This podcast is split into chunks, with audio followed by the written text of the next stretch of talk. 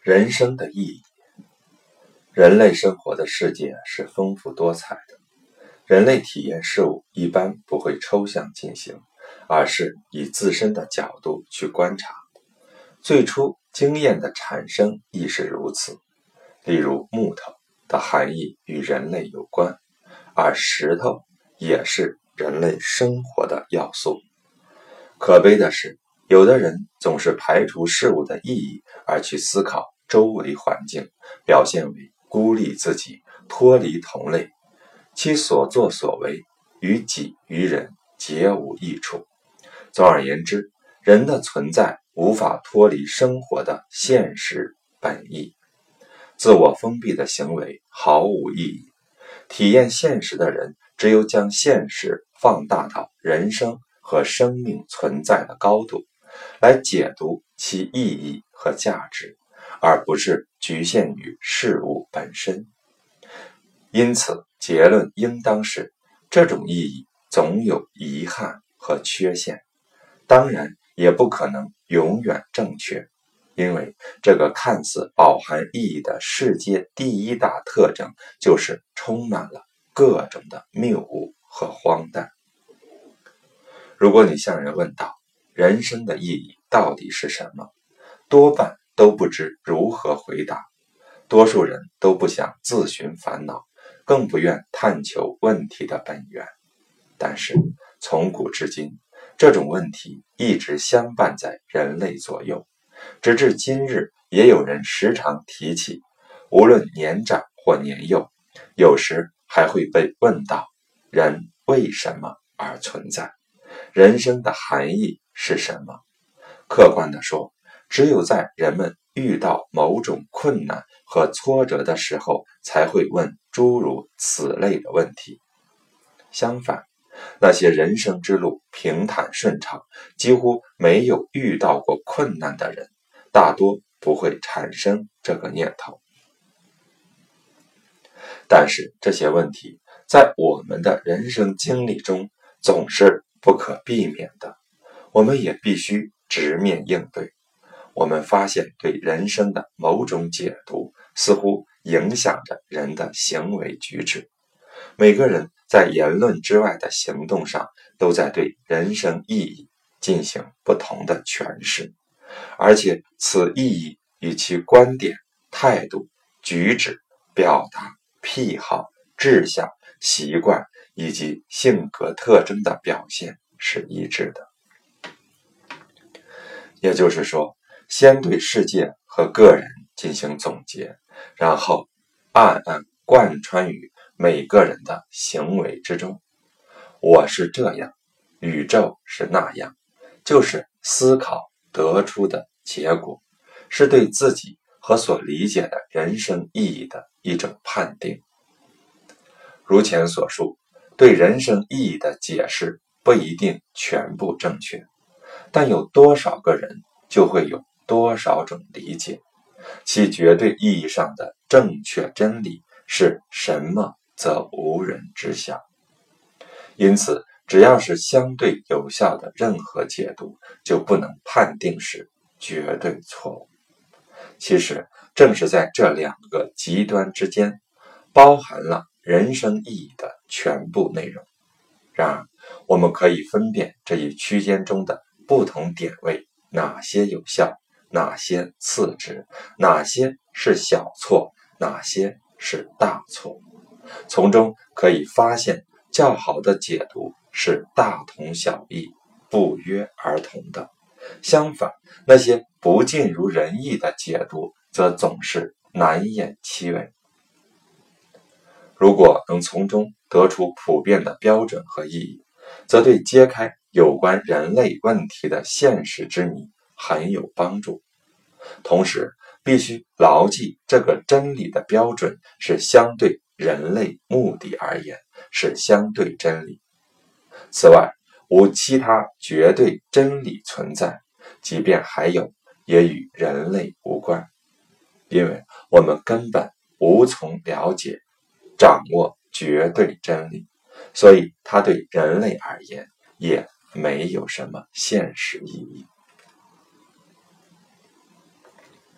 人生必须面对的三大问题。人生所面临的所有困难和问题，都源自于在生活中受到的三大制约。因为这三种制约构成了人生和现实的内容，并且经常使人们遭受困扰，还迫使人们做出应答和处理。所以，每个人都必须予以重视。我们可以从对这些问题的不同解答中看出每个人对人生意义的解读。第一种制约。我们必须生活在这个小小的星球——地球上，除此别无选择。人类与地球上的各种资源必须共存，尽自己最大的能力善待地球。身心健康也是我们不可忽视的，因为这是延续地球生命的重要因素，同样也能使人类得以延续。这是我们都不得不面对的问题，人人都需要迎接其挑战。不管我们做什么事，都是对人类生存现状的解答。我们可以从中知道哪些是必须的、适当的、可能的或希望的。但是，不管何种回答，都必须考虑到一个事实：我们。是人类体系中的一部分，我们共同生活在地球上。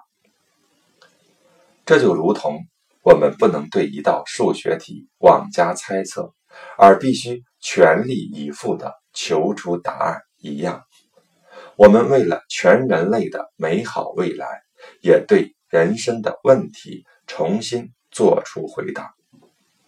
其中重要的是使观点。既富有远见，又相互关联，这是从人类自身的弱点及其可能造成的潜在危机来考虑的。当然，我们的答案不会完美，但是必须尽我所能的找到最佳答案。此外，所有的答案都必须考虑到人类正在为地球所困扰。我们的生存质量必然与地球带给我们的福祸紧密相连。接下来的第二种制约，我们每个人都必须与周围其他人相互关联，任何人都是人类体系中的唯一成员。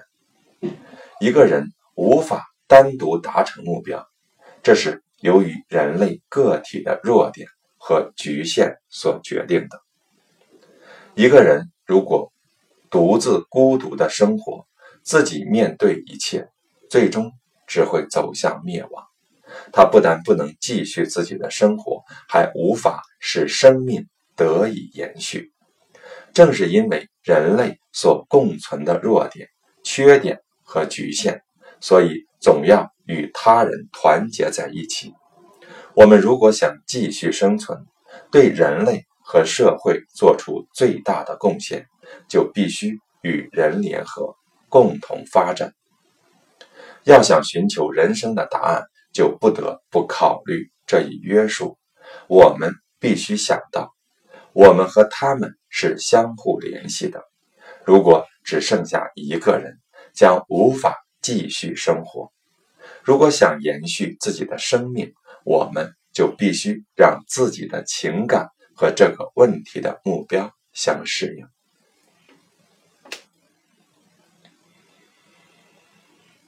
第三种制约，人类有男有女，这同样是个人和社会得以维系必须考虑的问题。人一生中，谁都无法绕开爱情和婚姻这个问题。不管男人、女人，当面对这个问题时，我们应该怎样做？就是对这个问题的诠释。遇到问题，人们想象的方法往往多种多样，但是却总以为自己采用的具体措施才是最佳方法。由此三种约束出发，又引申出三个问题：第一，既然我们的星球上的自然资源有限，那么我们到底怎样做才能让人类获得永存？第二，在茫茫人海中，我们应该怎样给自己定位，才能达到与人合作、共同发展的目的？第三，如何进行自我调整，以适应人类两种性别和人类的延续依赖于两性关系这一生存要求？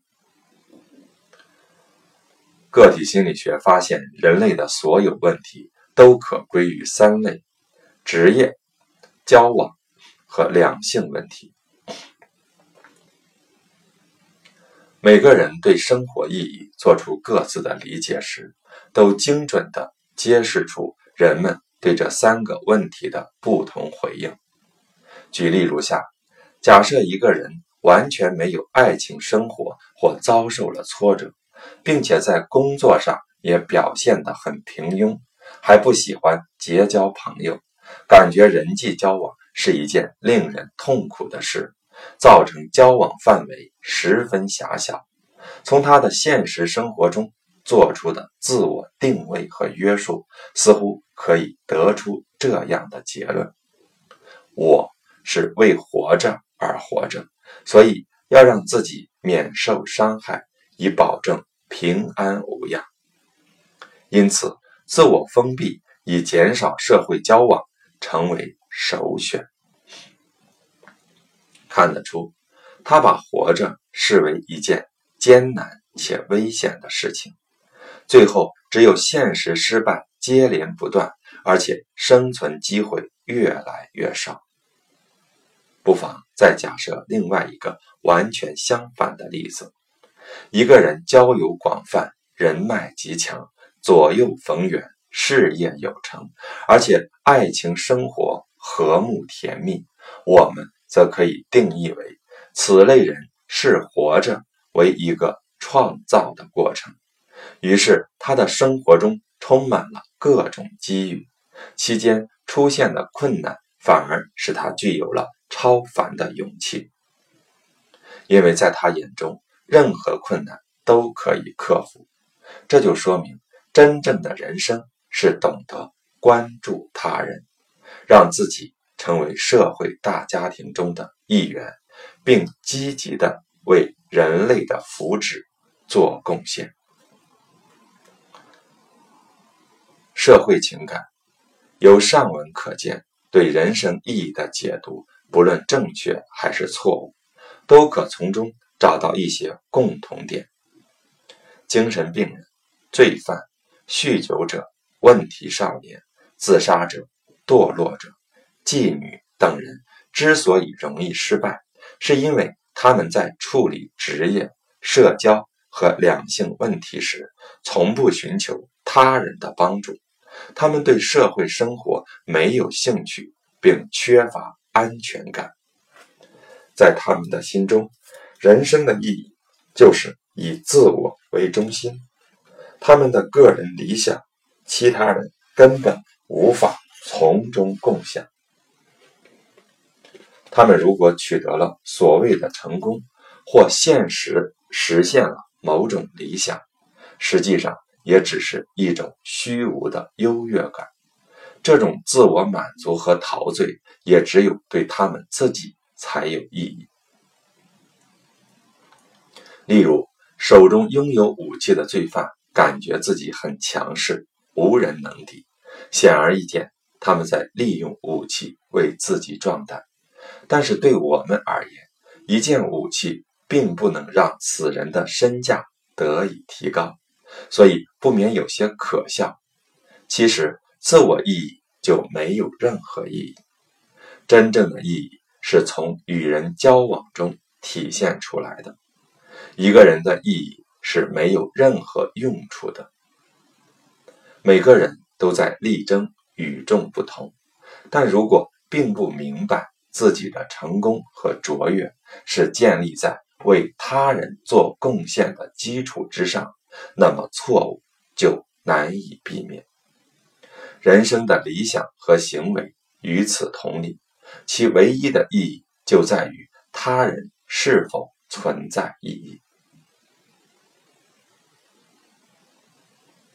再讲一个关于某小教派教主的故事。有一天，教主将所有的信徒都聚到一起，说下周三就是世界末日。信徒们都对此信以为真，于是。赶紧变卖家产，然后抛开所有世俗和牵挂，在莫名的情绪中等待灾难来临。可是星期三悄悄过去了，却没有发生任何的异常。信徒们在星期四一大早便找到教主，向他讨要一个说法。人们都说：“看看你把我们愚弄到什么地步了。”我们放弃了所有的生存保障，逢人便说周三是世界末日。我们从未在意别人那轻蔑的目光，而是反复强调信息的真实性。如今星期三已经过去了，这个世界不是依然如故吗？这个所谓的预言家却以个人的理由逃避着他人的谴责。他狡辩说：“可是我所说的星期三与你们想到的星期三并非一回事呀。”这个故事说明，一个人认为的事实，并不能成为真理。所有人生意义的真正标志是具有普遍性的，既可以与他人共享，绝大多数人可以接受的共同意义。在日常生活中，人们可以从中看出所发生之事具有的共性。大众口中的天才虽然是极少数，但是只有他们被大众认为与众不同时，才会被冠以这样的称呼。由此可见，人生的意义即对整体做出贡献。在此，我们并非说说而已，而是。看重其最后结果。每一个面对困难毫不退缩的人，其意识中好像都明白人生的真谛在于对他人产生兴趣，并与他人合作。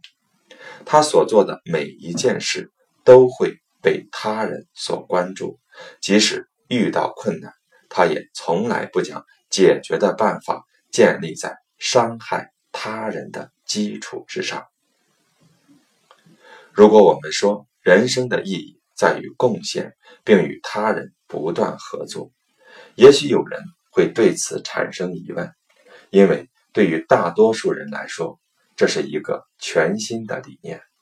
我们不禁会问：如果一个人总是以他人利益为重，让自己向他人贡献，那么我们的损失会有多么严重？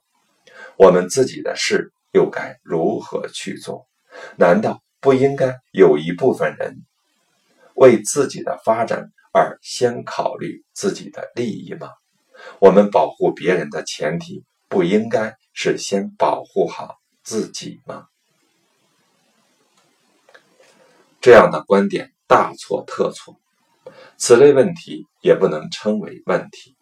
如果一个人，以他对人生意义的认知和理想，并且加上他的全部情感，向他的人生目标努力，他必然会沿着最能体现其人生价值的道路发展。同时，他还会为了实现目标而不断改变自我，逐渐形成一种社会使命感和责任感，并在实践中让这种感情。逐步迈向成熟，人的目标一旦建立，随后便会开始自我管理。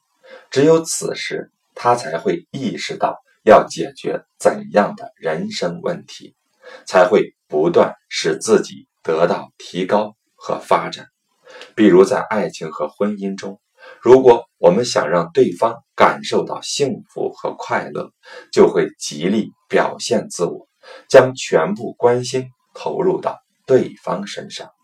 如果我们只是按照自己的性情去发展，而不顾对方的感受，那么所得的结果一定是我们变得趾高气扬，让人厌恶。我们还可以从中悟出一点，即人生的真谛就在于奉献与合作。如果我们仔细观察祖先给我们遗留下来的东西，会发现什么？那些都是他们对人类的贡献。除了我们所能目睹的有形资产、土地、道路和建筑，还有很多无形的资产，即他们以哲学。科学、艺术的形式对生活经验的总结，以及传达给我们的各种生活技能，这一切的一切都是他们为人类做出贡献，然后让我们代代相承。那么，另外那些拒绝与他人合作、对人生意义另有理解的人，那些总想着。我应该怎样逃避生活的人呢？他们留下了什么？他们没有给人类留下任何有益的东西。他们不单人已经死去，就是人生价值也没有得到任何的体现。对于那些认为自己一生从不需要与人合作的人来说，就好像地球。早就对他们有所安排，给出他们最终的判语，你一无是处。在这里，你的憧憬、你的奋斗、你所崇尚的价值观，还有你的思想和灵魂都没有用处。人类不需要你，任何东西都不需要你，你不配活着。没有人希望你在这里。滚开吧，快点死去！从此消失吧。在现代文化中，这种自我观念已经有所淡化，但我们还是会找出许多欠缺之处，所以也必须以为人类谋取更多的福利为前提，去继续改变它。千百年来。很多人都懂得这个道理，因为他们懂得人生的意义在于对全人类的贡献，所以他们开始让自己关心和帮助他人，特别是那些有着宗教信仰的人，他们都可从中看到一种普度众生的思想。世上所有的重大运动都想增加人们的利益，而宗教。正是朝此方向发展的主流之一，但是人们却常常误解了宗教，因为人们认为他们除了做一些普通的事外，根本没有做出其他任何有益的事。从科学的角度来说，个体心理学也得到了同样的结论，但是我想它还会继续向前迈进，科学。在提高人们对人类的贡献方面，会起到更大的作用。这种作用是其他方法所不能及的。我们入手的角度虽然不同，但是目的却一样：为人类取得更大、更有益的贡献。我们对于人生利益的理解似乎已经成型。它不是我们的福神。就是一个催命鬼，所以我们急需了解人生的意义形成的原因和其划分的依据，并及时纠正这种错误的方法。这些属于心理学的范围研究，其与生理学、生物学的最大的区别就是，它能利用。我们对意义的理解，来影响人类的活动以及人类的发展趋向，从而让人类更加幸福。